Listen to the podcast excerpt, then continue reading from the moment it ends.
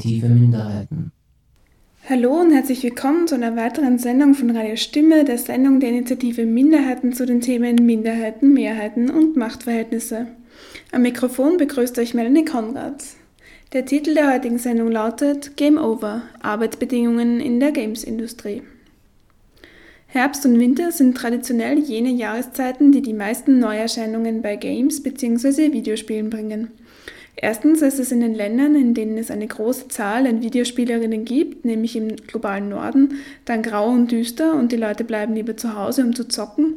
Und zweitens möchten die Entwicklerfirmen natürlich auch das Weihnachtsgeschäft mitnehmen. 2018 war das Spiel, dem die halbe Games-Welt in freudiger Erwartung bis November harrte, definitiv Red Dead Redemption 2 für diverse Konsolen von Rockstar Games. Eines der erfolgreichsten Spiele aus dem Hause Rockstar, das für die Grand Theft Auto-Reihe, kurz GTA, bekannt ist. Red Dead Redemption 2 ist ein Action-Adventure-Game und spielt in den 1880ern in den USA zum Ende des sogenannten Wild Wild West. Es wurde sieben Jahre lang entwickelt und so groß angekündigt und von der Fachwelt als solche Bombe interpretiert, dass die Veröffentlichung vieler weniger gehypter Spiele sogar auf das Frühjahr 2019 verschoben wurde. Was Red Dead Redemption 2 so spektakulär macht, sind einerseits der enorme Detailreichtum einer quasi Open World mit mehreren hundert Stunden Missionen und die fast perfekte Umsetzung dieser technischen Höchstleistung. Mindestens seit der GTA-Reihe sind die EntwicklerInnen von Rockstar Games dafür bekannt, Welten zu erschaffen, in denen der Avatar einer Spielerin oder eines Spielers selbst mit den nebensächlichsten Details interagieren kann. So auch in Red Dead Redemption 2. Aber dieser Detailreichtum, den viele Fans feiern, hat einen hohen Preis, wenn man sich die Arbeitsbedingungen für die GestalterInnen genauer ansieht. Um diese Diskrepanz zwischen Spielvergnügen in fantastischen Welten und zum himmelschreienden Arbeitsbedingungen in einem der aufstrebendsten Wirtschaftssektoren der westlich industrialisierten Welt dreht sich diese Sendung.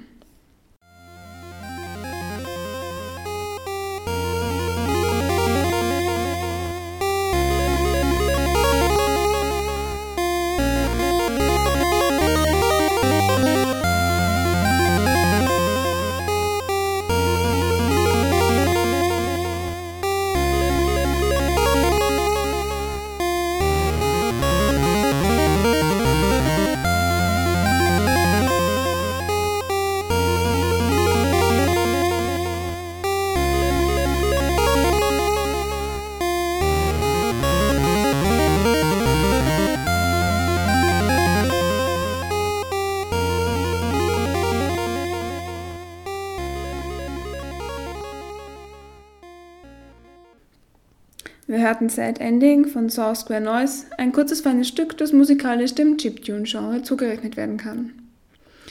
In einem YouTube-Video des Gaming-Portals GameStar listet Michael Obermeier unter dem Titel 20 wahnsinnige Details in Red Dead Redemption 2, die niemand vermisst hätte, bezeichnenderweise Dinge, die das Spiel kann, bzw. die in der Welt des Spiels vorkommen, die aber wohl niemand vermisst hätte, wären sie nicht drin. Die Liste reicht von den doppelt eingesprochenen Hauptdialogen für nahe und etwas weiter entfernte GesprächspartnerInnen zu Pferde, über NPCs, also Computerspielcharaktere, die sich merken, ob man sie gut oder schlecht behandelt hat und sich dementsprechend verhalten, wenn man sie wieder trifft. Auch die Tatsache, dass Arthur, der Protagonist des Spiels, schmutzig wird und das Wettersystem sehr realistisch ist oder die Tiere in der Welt sämtlich erschossen und verspeist werden können, bis auf die letzte zufällig vorüberziehende Stockente, sind Teil dieser Aufzählung. Bei der Entwicklung des Spiels wurde also enorm viel Wert auf Immersionseffekte gelegt, die auch durch den großen Umfang der Welt mit hergestellt werden. Da Red Dead Redemption 2 nun Anfang November 2019 für Windows-PCs veröffentlicht wurde, möchte ich die Kontroverse um Arbeitsbedingungen bei Rockstar Games hier noch einmal aufgreifen. Die Gaming-JournalistInnen des Podcast Rush einer Kooperation des Gaming-News-Portals Gigagames und des Podcasts Detector FM, haben sich an einer eineinhalbstündigen Folge mit Red Dead Redemption 2 befasst. In einem Teil der Sendung sprechen sie auch über das sogenannte Crunchen in der Games-Industrie, das es in allen kreativen Industrien, aber auch in der Politik und anderen Branchen gibt. Crunchen heißt, dass MitarbeiterInnen vor einer Deadline wie einem neuen Trailer oder der Release des Spiels Überstunden machen müssen, so lange bis das Ding in der gewünschten Qualität produziert ist. Diese Überstunden werden oft nicht bezahlt und nehmen teilweise gesundheitsschädliche Ausmaße an. Dan und Sam Hauser, die als Spieleentwickler Rockstar Games in den 1990ern mitgegründet haben, halten nicht damit hinterm Berg, dass sie sich und ihre MitarbeiterInnen für Red Dead Redemption 2 total ausgebeutet haben. In einem Interview mit dem New Yorker Popkulturmagazin Vulture spricht Dan Hauser von 100-Stunden-Wochen, also 14 Stunden Tage, sieben Tage die Woche, die mehrmals 2018 stattgefunden hätten, um den gigantischen Produktionsaufwand, der für Red Dead Redemption 2 betrieben wurde, zu unterstreichen. Die Gaming-JournalistInnen des Podcast Rush betonen, dass Rockstar Games unterschiedliche Standorte mit unterschiedlichen Produktionsabläufen betreibt und deshalb diese harten Bedingungen nicht unbedingt alle Beschäftigten getroffen haben. MitarbeiterInnen von Rockstar Games gingen auch an die Öffentlichkeit und manche schilderten halbwegs normale Bedingungen. Andere MitarbeiterInnen sprachen jedoch von einer Kultur der Angst, die dazu führt, dass sie möglichst lange in der Arbeit bleiben, egal ob sie dabei produktiv sind oder nicht. Beschäftigte in der Games-Industrie sind außerdem oft sehr stolz auf ihre Arbeit, weil sie dennoch meist in einer Position sind, ihren Traumspiele zu gestalten, auch wirklich zu leben. Und das für manche nicht nur eine lange herausfordernde Ausbildung bedeutete, sondern sie nun auch die Möglichkeit bekommen, aus dem Vollen zu schöpfen und innovative und kreative Arbeit zu leisten und ihre Ideen zu verwirklichen. Viele der Spiele der großen Entwickler der sogenannten AAA-Studios gehen außerdem in die Popkultur ein. Das sind alles sehr emotionale Faktoren, die 60, 80, 100 Stunden Wochen trotzdem in Kauf zu nehmen, weil man sich in der Arbeit als Lebenszweck eingerichtet hat und das Team oder KollegInnen nicht hängen lassen will. Was bei Rockstar Games passiert, der sogenannte Crunch, also die krassen unbezahlten Überstunden, die miserablen Verträge für Leute, die teilweise sehr gut ausgebildet sind, sind keine Einzelerscheinungen, sondern systematisch gemachte Probleme in der Games-Industrie. Auch von sexuellen Übergriffen oder Diskriminierung von Flint-Personen und People of Color hört man immer wieder, da diese Praktiken geduldet werden. Die Situation könnte sich mit der Zeit sogar verschlechtert haben, weil ein hoher Innovationsdruck auf der Games-Industrie lastet. Die Spanne zwischen Erfolg und Misserfolg ist in der Games-Industrie sehr schmal. Für Gaming-JournalistInnen stellt sich die Frage, ob schlechte Arbeitsbedingungen nicht eigentlich auch in ihren Reviews Erwähnung finden sollten. Schwierig ist dabei einzuschätzen und abzugleichen, wie die Arbeitsbedingungen in den Unternehmen tatsächlich sind, weil viele Missstände nur als Hearsay oder als Ausdruck einer bereits total schiefen Arbeitsmoral an eine breitere Öffentlichkeit kommen, wie beispielsweise durch ähm, die Prahlerei von Dan Hauser über die 100-Stunden-Wochen bei Rockstar.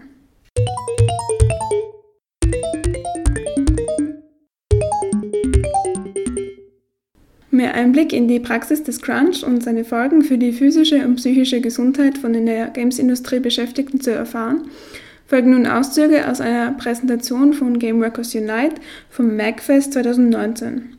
MAG steht für Music and Gaming Festival, das sich seit 2002 der kulturellen Anerkennung von Games und Videospielmusik widmet und in National Harbor in Maryland nahe Washington DC stattfindet.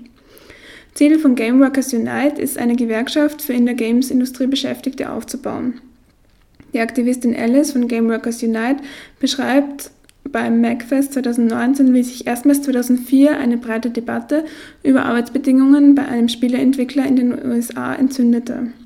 Hier ging es um den Spieleentwickler EA, kurz für Electronic Arts.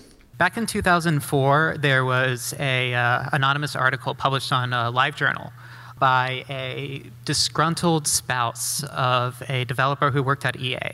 This was kind of known as the EA spouse uh, post, and it was kind of the first time that labor issues in the game industry was talked about.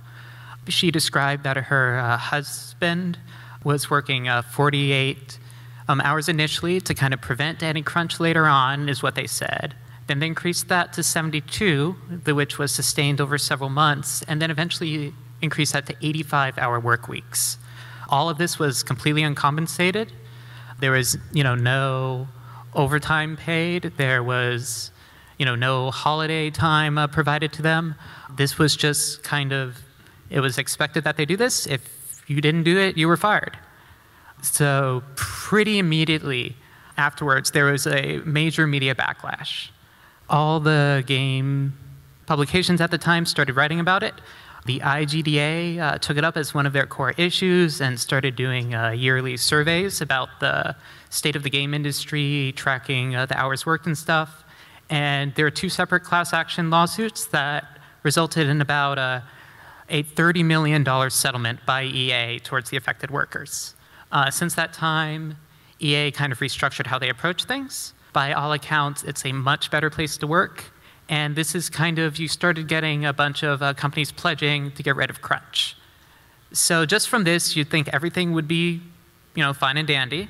But then a couple months ago, Dan Houser, in an interview with a Vulture, kind of offhandedly stated that he was working about 100 hour weeks on a Red Dead Redemption 2. This was buried in the article, um, wasn't commented on by the publication or anything, but immediately uh, the games media kind of caught hold of this and started talking about it. The industry heard about this, and you started hearing uh, whispers that uh, things at Rockstar were kind of abysmal. Das Unternehmen EA hat seinen Sitz in Redwood City, Kalifornien und ist bekannt für Spiele wie Die Sims oder Need for Speed. EA erzielte im Geschäftsjahr 2018 einen Umsatz von 5,15 Milliarden US-Dollar. Die sogenannte EA Spouse-Debatte führte letztlich zu Verbesserungen der Arbeitsbedingungen, wie Gameworkers Unite berichtete.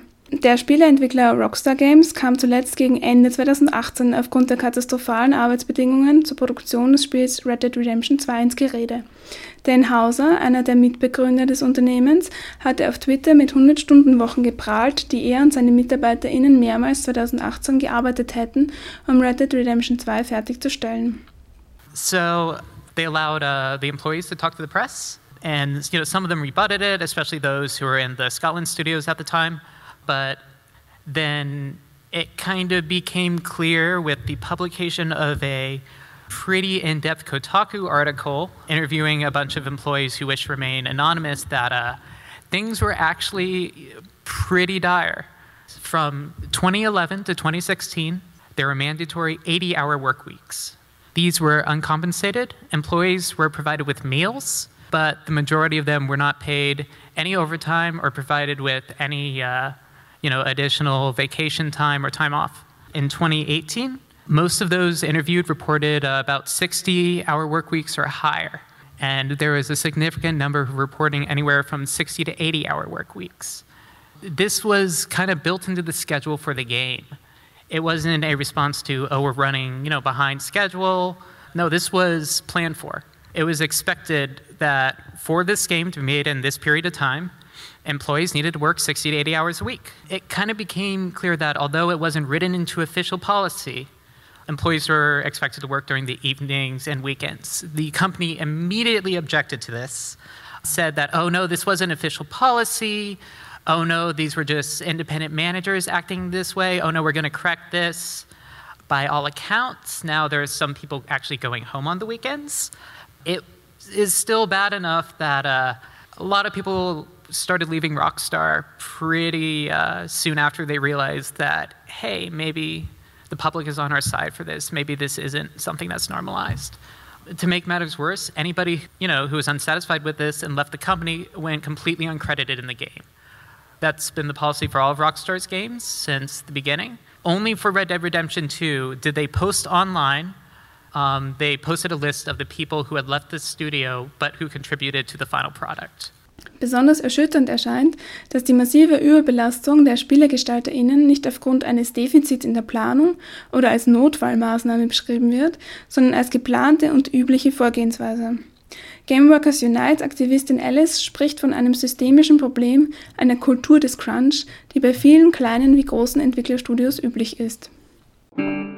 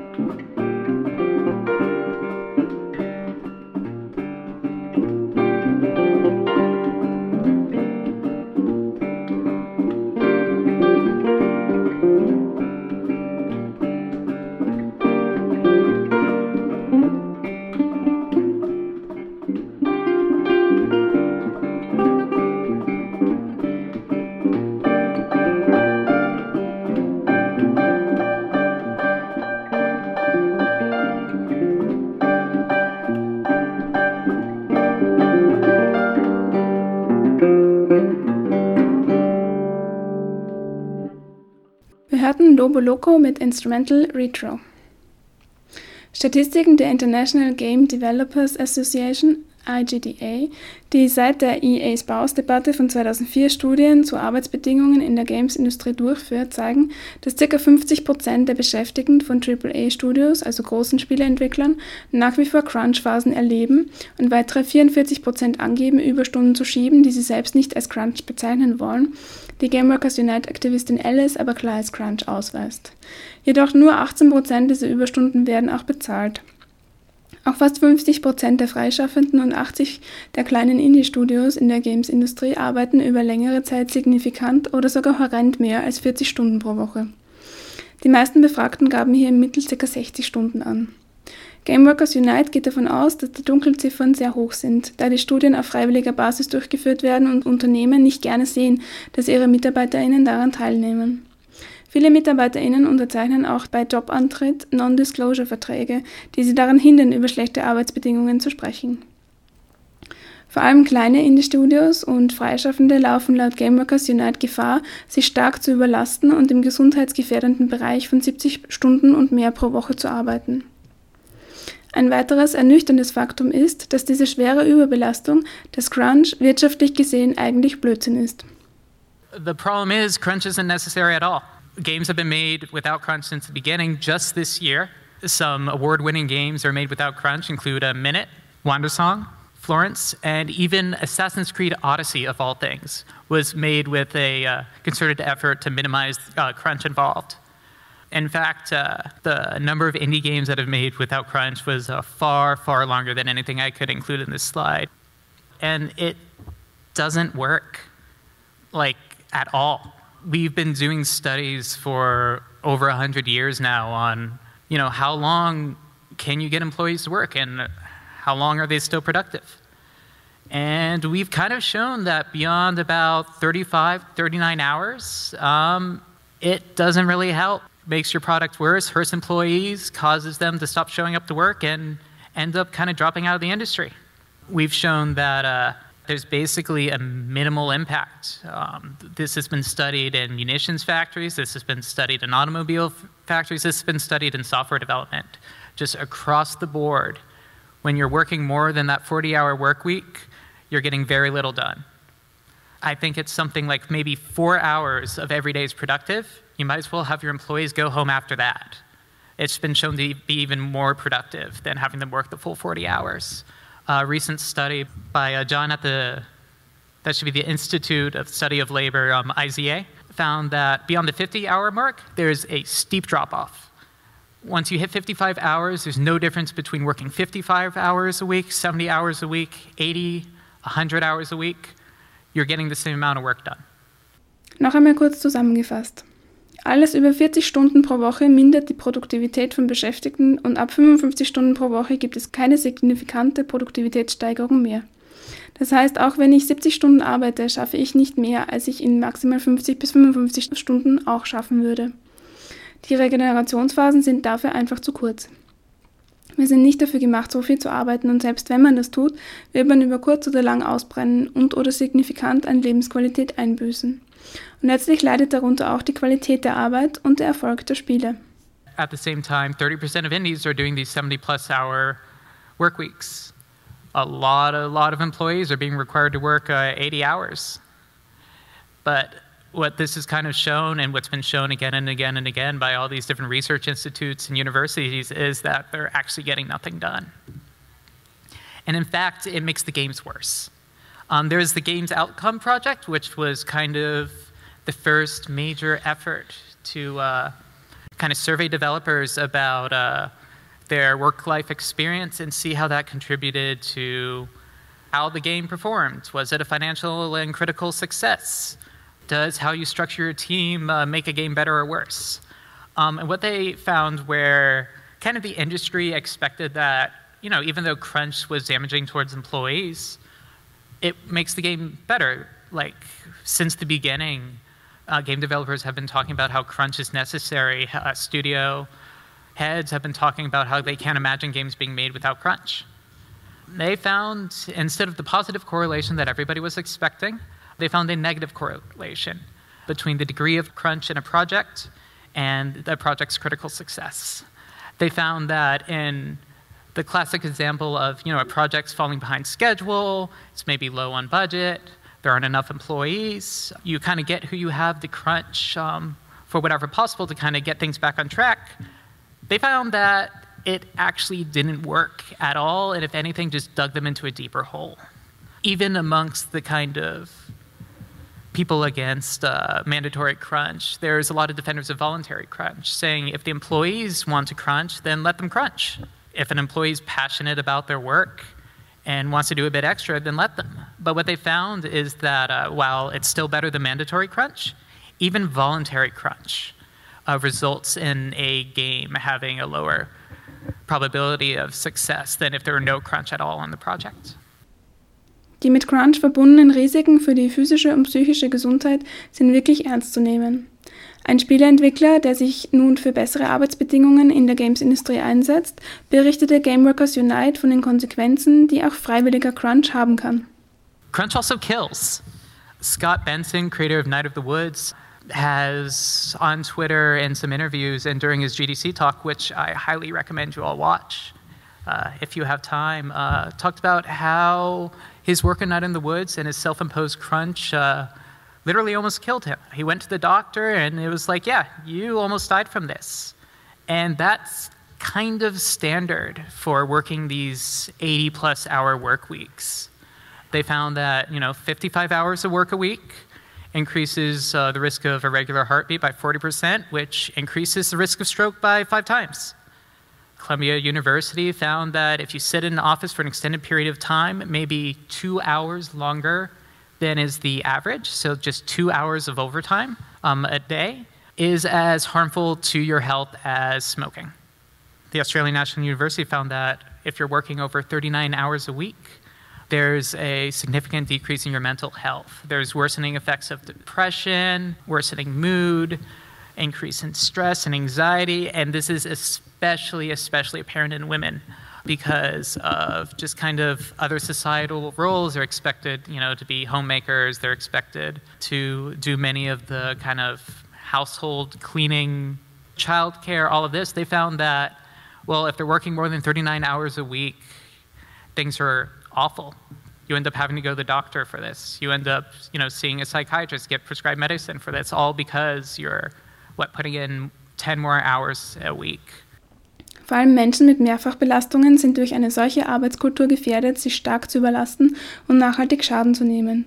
Gameworkers Unite-Aktivistin Alice weist aber auch mehrfach darauf hin, dass diese schädigenden Effekte von Überlastung durch Überstunden schon lange bekannt sind und von vielen trotzdem hingenommen werden. Sie fragt sich auch, warum das so ist und wie es sein kann, dass diese Praxis der Ausbeutung sich immer wieder in neuer Form und neuen Arbeitsfeldern etabliert und von den Beschäftigten akzeptiert wird. Crunch is everywhere. People know that it's bad. People know the health risks. We've known for like 100 years now um, that overwork is bad, but we glorify it. Developers that crunch are proud of crunching. There was a Polygon article that was rather controversial titled Why Worship Crunch, which kind of talked about that, well, they know that crunch is bad and this terrible thing, but they loved every minute of it. They were proud to be away from their family, to miss marriages and graduations because they were working 70, 80 hours on game. You know, it's not just a job, it's what they truly want to do. And there were, I don't know, at least half a dozen follow up articles kind of breaking down why this was wrong, why this was bad, why this is kind of symptomatic of something wrong with the games industry. Honestly, if you just search the article name, you're going to get like a dozen articles about it. If you have a chance, I'd highly recommend looking into it. It tells you a lot about the state of the industry right now. You know, crunch is scheduled into projects these managers have been doing crunch since the beginning. Developers that rise, you know, to become directors have always been doing crunch. At the EA spouse example, for instance, those 85-hour work weeks, those were planned. The project was consistently always on time. It was never a crunch because it fell behind schedule or a crunch is pushing us ahead of schedule. It was always exactly on time. These stretches of crunch were planned from the beginning. And this is common in most studios nowadays if a studio crunches, that crunch is expected. They know it's going to happen. They budget for uh, feeding the employees during that time. How much is the takeout sushi going to be? And it's cheap. You don't pay overtime for most of these employees. Most employees in the game industry are exempt. They don't get overtime just by the nature of things. Whether or not they're rightfully classified as exempt employees is kind of an issue and was the whole center of the EA uh, spouse class action lawsuits. It found that you know, these hundreds of employees were actually wrongfully classified as exempt employees, and that's why there were $30 million in settlements. Numbers would have been even higher if they didn't settle. But yeah, it's cheap. Crunch is essentially free. You get all these employees working, what, 40 extra hours a week? That's an entire, like, extra employees uh, work week for nothing. All you have to do is keep the lights on and occasionally feed them. Vielfach wird Crunch mit starken Gefühlen, mit der Freude und der Lust am Game Designen argumentiert, mit Passion. It's equated with passion. When a developer is kind of exposed of doing these horrible working conditions and all this crunch, instead of saying, "Oh yeah, you know, we kind of messed up. Oh yeah, the project fell behind schedule," or saying, "Oh yeah, we crunch here. That's just how we approach games." Instead, what they always say is, "We have very passionate employees." They choose to stay long hours every week because they're so passionate about the project. They're so passionate about the games industry. This is what they want to do. If you talk to anybody who chooses to crunch, it's always because they're passionate about it. If you choose to anybody who has employees to crunch, it's always because they have passionate employees. If you choose to talk to anybody who defends crunch, they say, oh, it's because people in the game industry should have passion honestly, this is kind of what upper management thinks. It looks good to have employees in on the weekends when your studio head, when Dan Houser comes around, you know, like touring the studio, see where things at. You want employees, you know, sitting at their seats working on something. It doesn't even need to be anything important. You just want them working. You know, you don't have anything to work on? Well, just like start faking something in Photoshop. We need to fill seats. We need to look busy. Doesn't matter whether or not it's productive, just we need to show that Dan that people are here, people care. And when people weren't there, he would talk to their managers. He would say, Hey, I don't think your team is very committed to this project. I think that if there you know, aren't people in on the weekend, there's something wrong. You need to start thinking about whether or not all of your employees are a good fit for this company. Und der Zeitdruck zu arbeiten gehört zur Arbeitskultur in der Games-Industrie und wird auch in sogenannten Game Jams oder Hackathons kultiviert, bei denen unter hohem Zeitdruck, meist sind es 48 oder 72 Stunden, Ideen umgesetzt werden. Was als nerdige Freizeitbeschäftigung zum Sozialisieren mit Gleichgesinnten aus der Indie-Szene gekommen ist, wurde schnell für Firmen interessant, weil die GestalterInnen beim Game Jam oder Hackathon nicht nur ihre Kreativität, sondern auch ihre Belastbarkeit beweisen. Viele Tech-Interessierte kommen auch über Game Jams erst auf den Geschmack, in der Branche Fuß zu fassen. And we do this with hackathons and game jams. They're everywhere nowadays.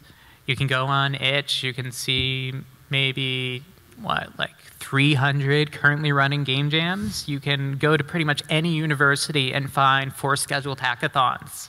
Uh, corporations love them.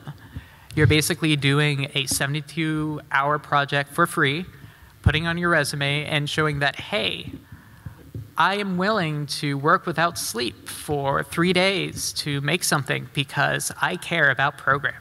It's no longer something that you just do for fun. Uh, game companies want to see you doing game jams when you apply. They want you to have jam projects on your resume. They want you to have the one game jams before.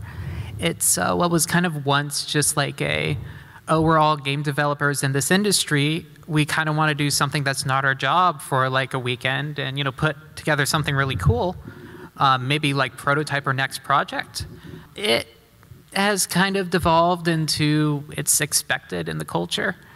It's expected that you're able to pull you know 48 to 72 hours you know no sleep very little food just kind of putting together something like i for one that's how i got into games. That's how I got into programming.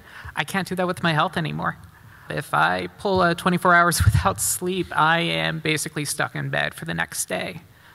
But even our uh, student game development organization um, at UMBC, uh, that's how we start the year. We do a game jam. That's how you decide what your project for the next semester is going to be.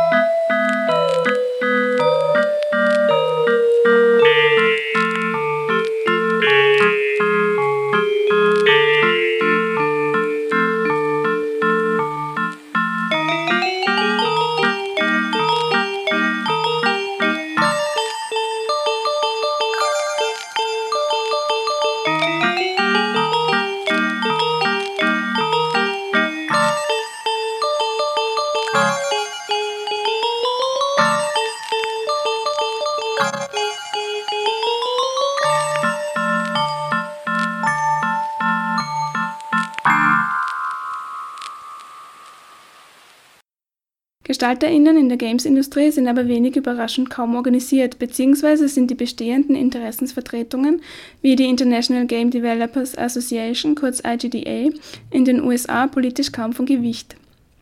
Da viele in einer Gig-Economy wie der Games-Industrie von Projektvertrag zu Projektvertrag wandern und nur wenige fixe Stellen haben, scheinen Arbeitskämpfe schwierig zu organisieren. Trotzdem gibt es Beispiele für gelungene Mobilisierungen zumindest einzelner Sektoren in der Games-Industrie, die vor allem im traditionell gewerkschaftlich gut organisierten Frankreich gelungen sind, aber auch in den USA für die Gruppe der Voice Actors und Voice Actresses. Dieser Gruppe ist es als Teil der Gewerkschaft SAG-AFTRA, die SchauspielerInnen, SynchronsprecherInnen und andere Recording Artists vertritt, gelungen, mit einem 300 Tage andauernden Streik 2016-2017 bessere Bedingungen für die Berufsgruppe zu erkämpfen. Ein Grund dafür ist auch die Nähe zu den relativ gut organisierten Beschäftigten in der Film- und Fernsehindustrie, die in weiten Teilen auch als projektbasierte Gig Economy funktioniert und ähnliche Arbeitskämpfe ab der Etablierung von Hollywood führte. With all that being said, and with crunch kind of being this all ever present, unstoppable thing that we've not managed to get rid of in the past, what, 15 years now? Since the EA spouse, uh, there are some talks that, hey, maybe labor organizing could help. Uh, traditionally, there's been the thought that the IGDA, which for those of you who don't know is, I believe it's the International Game Developers Association. Yeah, it. Okay. Uh, the ESA, you know, represents like the publishers, the heads of like, you know, the CEOs. Um, they don't really represent the workers. The IGDA is supposed to represent the workers. The problem is they've historically been very toothless. This whole issue of uncredited workers, they kind of made a core issue for them. And their solution was to educate the studios about it. And they did. They have a whole lot of resources online about any of these topics that you can look for if you're so inclined, and studios did nothing with that. So, what people have been kind of talking about is that, hey, this is one of the few industries that has no union presence in it. The uh, one union present that is in there is SAG AFTRA, which does kind of have steep membership dues and but they're also uh, Just for voice actors. yeah, it's for voice actors only. But um, it's also been the only video game strike so far outside of the STVJ's. Uh, I think it's Eugen Studios or Eugen Studios uh, strike, and it was successful. It has kind of changed the way that voice actors are treated in the industry. This has kind of been the first major, major change to any of the many, many subfields in the game industry on any of these labor issues. The idea is by giving workers a voice, you're able to address all these issues of overwork and unpaid overtime. Um, most of the standard anti union techniques that they use to prevent the formation of unions are things like outsourcing. We already do that. People are like continuously trying to outsource studios. There's been a lot of uh, move towards studios in China and Korea you know, there's been the argument of, oh, if you try to unionize, we'll replace you with other workers. Well, they already do that. Once a game project is over, you get rid of most of your workers at most studios. Sometimes you hire them back in at the next project. Sometimes you just find new ones. Gameworkers Unite-Aktivistin Alice führt aber auch an, dass es gute Gründe dafür gibt, dass Streiks zu Verbesserungen führen können. Denn viele Beschäftigte in der Games-Industrie haben Schlüsselkompetenzen in bestimmten Bereichen, die nicht so einfach zu ersetzen sind, wie es manche Manager gerne darstellen.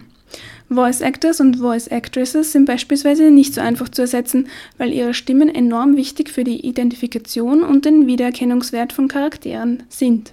And the thing about uh, the game industry is that, unlike a lot of other fields, for a game project, so while you can cycle them out uh, between projects, for each individual project, you have to train all your workers on the tools, train all your workers on the pipeline, familiarize all your workers with the project, which is kind of constantly evolving. And then it's also usually very, very poorly documented in the games industry. There are a lot of game projects where one or two people maybe know how the thing even renders in the first place. Unlike in a lot of industries, they're not very easily replaceable. It's true that there are thousands of people that want to get into the game industry, So you have all sorts of potential employees to take their place. But the months that it would take to get them up to speed just aren't worth it in most cases. Um, so, unlike a lot of industries, uh, unions have a good chance at making a really good difference. They did that with the voice actors because all these characters kind of have associated voices with them. They did it by, instead of targeting the entire industry, uh, they targeted very specific studios. And it worked. Kleine Spieleentwickler könnten auch von Kooperativen profitieren. Erfahrungen dazu gibt es aus dem Kunstbereich. And you know, unions aren't really practical for all small studios. When you have two or three of you, doesn't really make sense for you guys to unionize. If you were covered, um, you'd probably be covered by maybe a guild or something. What we found and what our members are working on have been uh, the model of a co-op works really, really well for uh, indie developers in preventing a lot of these issues. It's seen a lot of success in fine arts when you're a fine artist, you don't have much support. Um, studio space is expensive, materials are expensive. Uh, getting your work out there is hard. You're basically working full time as a marketer, as a businessman, and as an artist. They found that you know, when you kind of get these people uh, together, you're able to suddenly uh, negotiate much, much better with the galleries, and you're able to buy, you know, bulk supply, like at wholesale. Um, you're able to kind of all pitch in for studio spaces.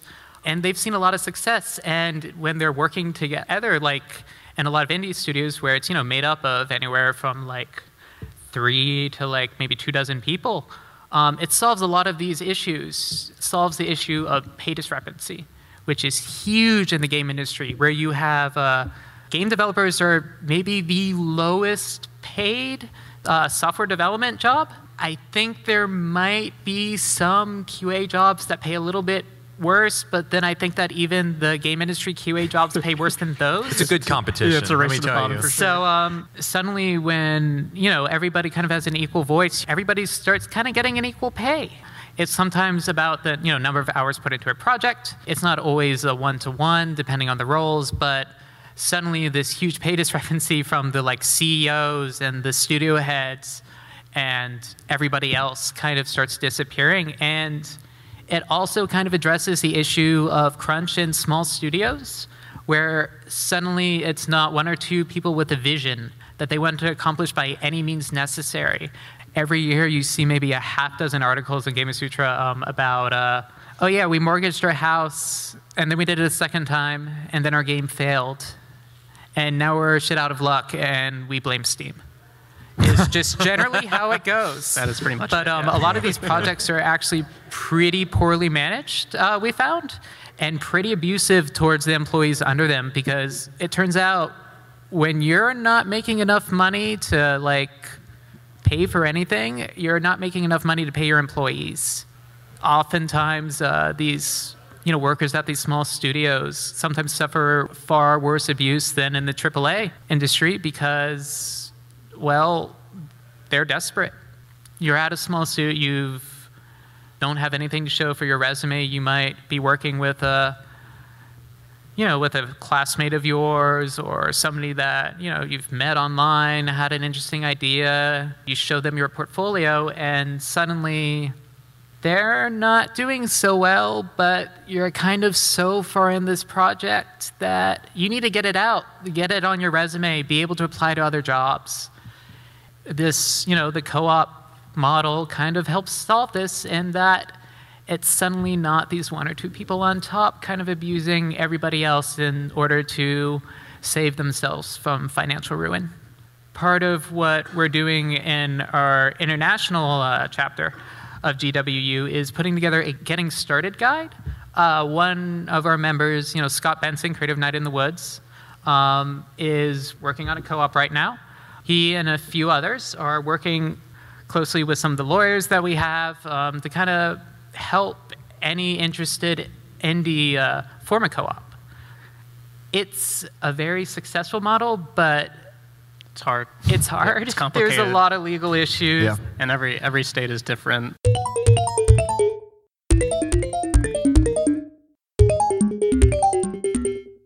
Gameworkers Unite hilft kleinen Spieleentwicklern dabei, Kooperativen aufzubauen, was länder- und Bundesstaaten spezifisch die Kenntnis unterschiedlicher rechtlicher Rahmenbedingungen voraussetzt und als schwieriger Prozess beschrieben wird. Trotzdem sehen die VertreterInnen von Gameworkers Unite Kooperativen für kleine Spieleentwicklung als geeignete Form, sich in der Games-Industrie mehr Gehör zu verschaffen und einer Kultur schlechter Arbeitsbedingungen etwas entgegenzuhalten. Das war's an dieser Stelle vom Vortrag von Gameworkers Unite. Wer mehr über die Organisation erfahren möchte, kann sich unter www.gameworkersunite.org weiter informieren und findet dort auch den Vortrag als Video in voller Länge, aus dem wir gerade Auszüge hörten. hörten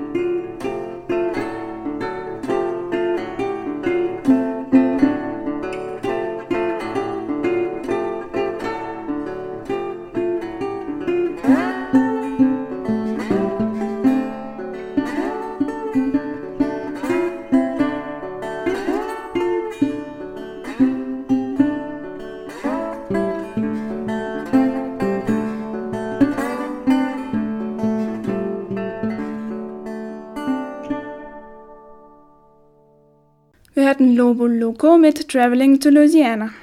Nun geht es weiter mit einem bearbeiteten Interview von Radio Korax mit Asema Hassan über die schwierige Position von Frauen und Minderheiten in der Games-Industrie. Asema Hassan ist Software-Engineer und hat gemeinsam mit anderen einen Women Game Jam in Magdeburg veranstaltet. Das Interview wurde im April 2018 erst ausgestrahlt. I'm Asima Hassan. I'm a programmer basically. I'm doing masters in digital engineering from Otto von Guericke Universität Magdeburg. I came here in 2015 and about to finish my masters and start my full-time job at DZNE, which is a German Institute for Neuroscience. So, how difficult is it to attract uh, specifically female game developers to a game jam? Uh, actually, it's really difficult at this moment because, uh, first of all, it's in Magdeburg. Secondly, we selected the week, which is a lot of um, events are happening in this weekend. In Leipzig, there is a computer spiele. Uh, in Berlin, they have started Games Week Berlin, and we organized this game jam. So to reach out more people to come to Magdeburg, it was difficult first challenge, and but our motive was also to have it in the same week so that people who are coming to Games Week Berlin can also come to Magdeburg because it's very near to it. So for that, we have got some good registrations from most of the south, west, and from north. But from east, there are not many registrations.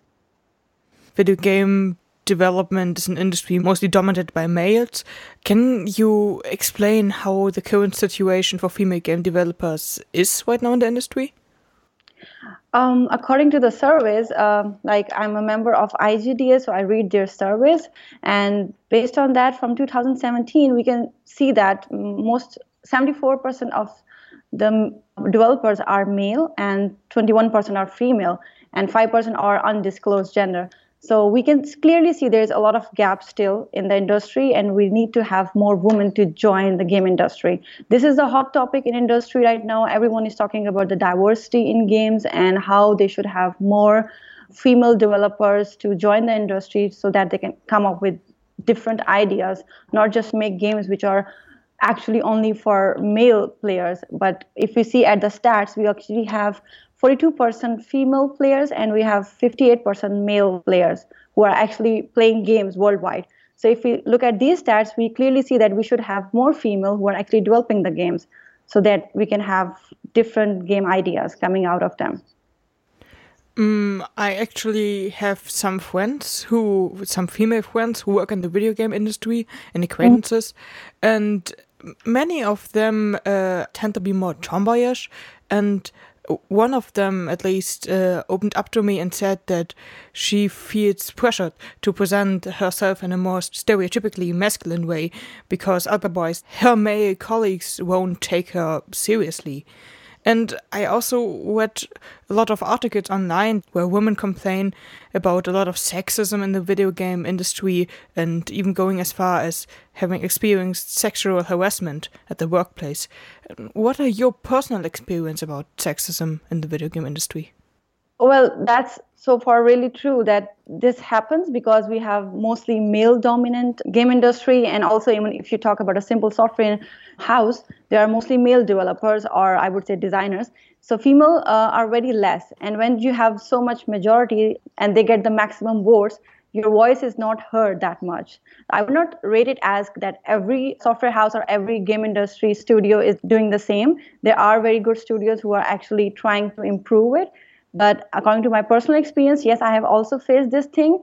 Before coming to Germany, I was in Pakistan. I actually am from Pakistan. So I was working there for three years. And even in my studio, we were only two female developers, and the rest were all male developers. So even if we are doing good, like if we are programming really good, uh, you will not get credit for it that much. And according to my personal experience, one of my lead programmer did not recognize that I actually did a good job even I was the only one who was programming it. He gave credit to the male developer who was just supporting me in the idea. So even if you're doing something good, you don't get the credit for it because there's male dominant and they don't expect that, yeah, you will be doing something exceptional. Mm, is that the only reason that video game development is such a male dominated field, or what are other reasons? Other reasons are actually, I would say, it's it goes back to when you're a kid like your parents when they are actually influencing you what sort of field you should choose. According to my experience because i come from a different continent so we don't have that much of diverse options when we want to choose a field. Our parents always say okay yeah, you're a girl you will be doctor or you will be teacher. But if it comes to boys they have more options. They can be engineer they can go to military they can be game developer they can software engineer so when I chose to be a programmer, when I told my father that I am a program, I want to be a programmer, I want to go into the games industry, he did not agree to this part in the first place because he thought, okay, this is actually male industry. What you will do, you will be alone, and I think this goes back to your parenting, like uh, you know how you are brought up, and it somehow this is in our society. But as you said, at least there are many more women now, or girls, young girls, that really like to play video games. So I think yeah, you said it. It's 50% male, 50% women. So everyone's playing video games, which is a good thing. And the video game industry itself is changing a lot these past years, especially yeah. with a lot of game design schools popping up all over the world. So there is now for the first time the opportunity for actual education in video game development. And it's also not only programming, which is also a male dominated field, even a part of video games, but also stuff like level design or animation, which don't involve much coding yourself. Um, yes. How do you think will this and the new education opportunities uh, change the gender distribution in the game industry? Um, this is a very difficult question. um, actually, uh, yes, you're right. It's not only uh, programming. I can speak for programming because I'm a programmer myself, but yes, definitely, we still have many less female designers, uh, writers, and art directors. Mm-hmm. Although, as you said, there are more players of video games, like female are 42% and male are 58%, but they are not opting to go into the games industry when they're going to college or they're graduating according to my experience in our university, I see there are many female who are into informatics where they study game design, visualistics, and game programming or in journal programming. But at the end, when they're graduating, I don't know personally many who opted to go to games industry. The reason is not very clear. It's very difficult to answer actually. Okay. Was können wir nun tun, um die Arbeitsbedingungen in der Games-Industrie zu verbessern und SpielegestalterInnen dabei zu unterstützen, sich nicht in einer ungesunden Arbeitsatmosphäre wiederzufinden? Gerade die Games-Industrie ist traditionell sehr aufgeschlossen gegenüber den Wünschen und Bedürfnissen ihrer Kundinnen, aber sie ist mit 100 Milliarden Umsätzen weltweit auch unglaublich mächtig. There is no ethical consumption under capitalism. Trotzdem, Gefragt nach den Möglichkeiten, wie man sich als Konsumentin von Games solidarisch mit den Beschäftigten der Games-Industrie verhalten kann, schlagen Gameworkers Unite vor, erstens, sich zu informieren, wie die Arbeitsbedingungen bei diversen Spieleentwicklern eingeschätzt werden und jene zu unterstützen, die dezidiert ohne Crunch arbeiten. Viele weisen das nämlich mittlerweile aus. Und zweitens, politische Parteien zu unterstützen, die sich für angemessenen Arbeitsschutz und die Rechte von Arbeiterinnen und Spielegestalterinnen einsetzen. Das war's nun von uns mit dieser Radio-Stimme-Sendung. Weitere Informationen zu dieser und allen anderen Sendungen findet ihr auf www.radiostimme.at. Es verabschiedet sich Melanie Konrad am Mikrofon. Ciao und bis zum nächsten Mal.